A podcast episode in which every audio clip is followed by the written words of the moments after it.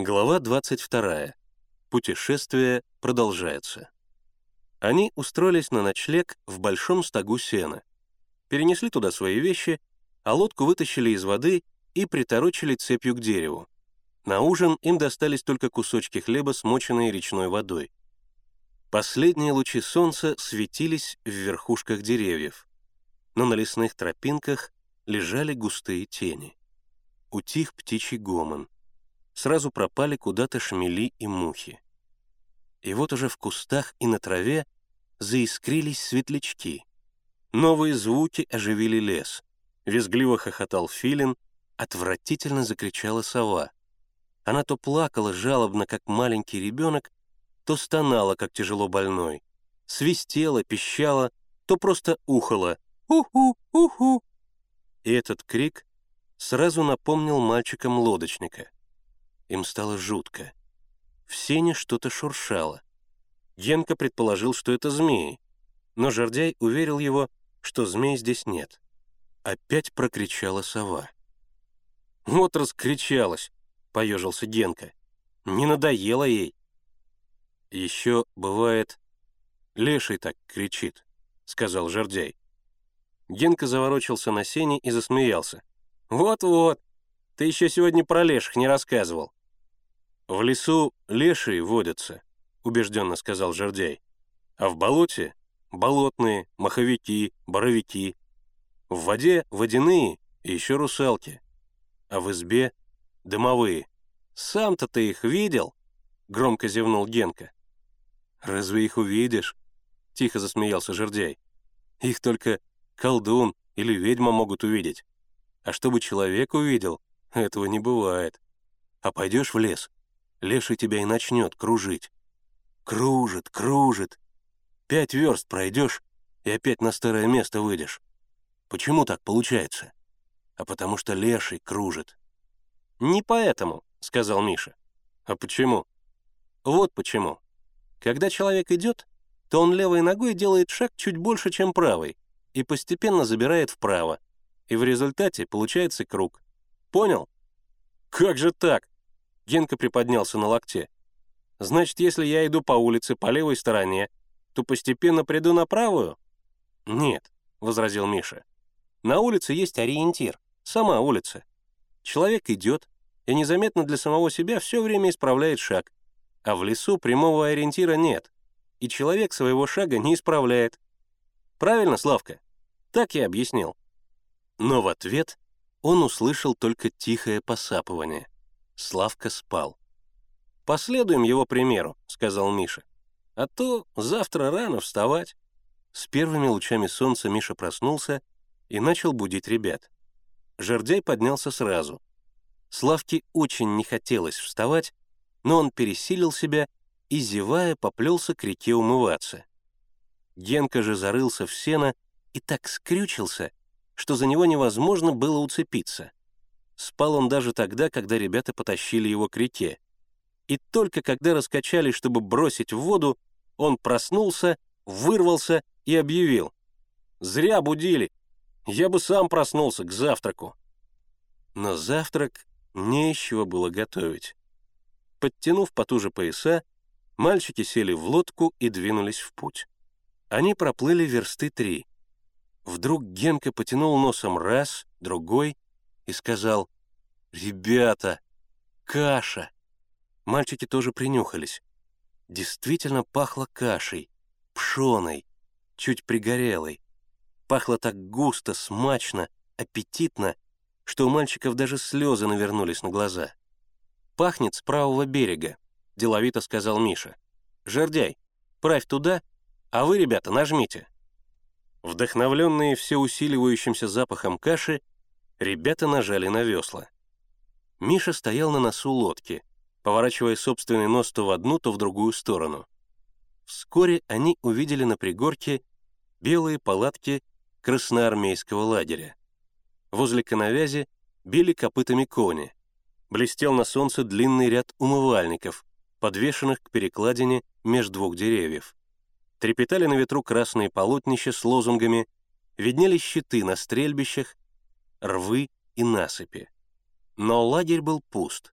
красноармейцы, вероятно, были на учении. Только у самого берега дымилась походная железная кухня.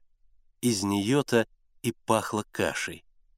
Красноармеец с красным от жара лицом орудовал у котла громадной шумовкой. Второй красноармеец, стоя на коленях, колол дрова и подбрасывал их в печь. Мальчики подошли к кухне. Повар покосился на них, но ничего не сказав, отвернулся. Мальчики стояли, хотя и понимали, что стоять глупо, но ужасно хотелось есть, и они не знали, как приступить к делу. Наконец Миша спросил, «Скажите, пожалуйста, товарищи, здесь вчера не появлялись два пионера, два мальчика в лодке? Мы их разыскиваем». Повар даже не обернулся, а его помощник сказал, «Не видали, может и были, не видали». Опять наступило молчание. Генка льстиво посмотрел в спину кошевару. «Вам не надо чем-нибудь помочь?» Повар скосил на него сердитые глаза, отвернулся и сказал. «Игнатек, миски!» Второй красноармеец поднялся, достал из-под навеса четыре глубокие алюминиевые тарелки. Повар большой черпалкой наложил в них кашу, затем другим черпаком поменьше полил кашу маслом. Генка сбегал к лодке за ложками. Обжигаясь, мальчики принялись за еду. Некоторое время слышалось только громкое чавканье и хлюпанье каши. Когда тарелки были пусты, повар опять обернул к ним свое красное сердитое лицо, посмотрел каждому в глаза и ударил черпаком по котлу. «Игнатюк, добавки!» Игнатюк собрал тарелки. Повар наполнил их новой порцией каши — меньше первой, но именно как раз такой, какая требовалась, чтобы окончательно насытиться. Повар, хотя и не любил разговаривать, но хорошо знал свое дело.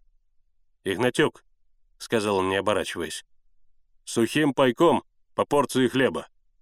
Игнатюк вынес из-под навеса по большому ломтю хлеба и вручил ребятам. «Кругом марш!» — не оборачиваясь, скомандовал повар. «Спасибо!»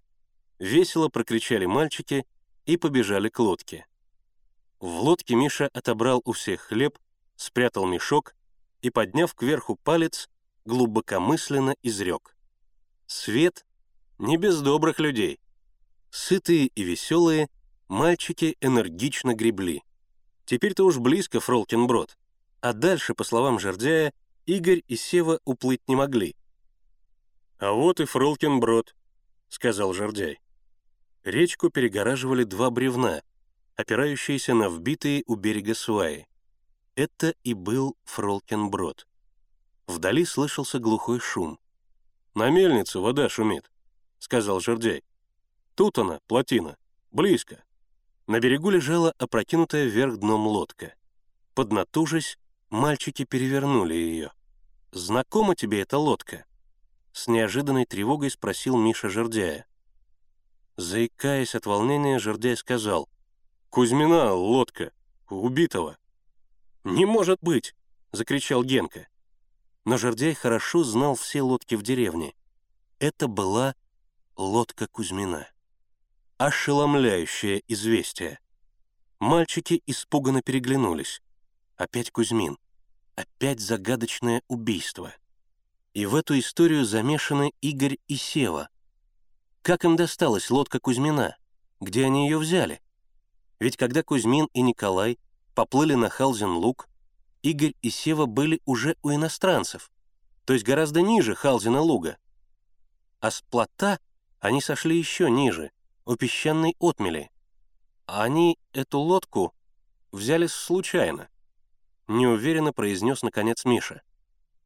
Не знали, что она принадлежала Кузьмину. «Жердяй, ты уверен, что это лодка Кузьмина?» «Спрашиваешь». «Допустим», — продолжал Миша. Но ребята этого не знали и не могли знать.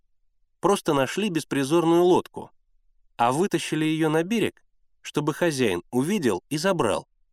«Безобразие!» — сказал Генка. «Из лагеря удрали, чужую лодку захватили». «Подожди, не ругайся», — остановил его Миша. «Во всяком случае ясно. Николай никуда не угнал и не спрятал лодку, а это очень важно. Найдем ребят и все разузнаем. Видите, лодка еще мокрая. Ее недавно вытащили из воды. Может быть, даже сегодня утром. Тут какая деревня близко?» «Стуколово», — ответил Жердяй. «Версты три будет». Мальчики оставили Жердяя стеречь обе лодки, а сами отправились в деревню.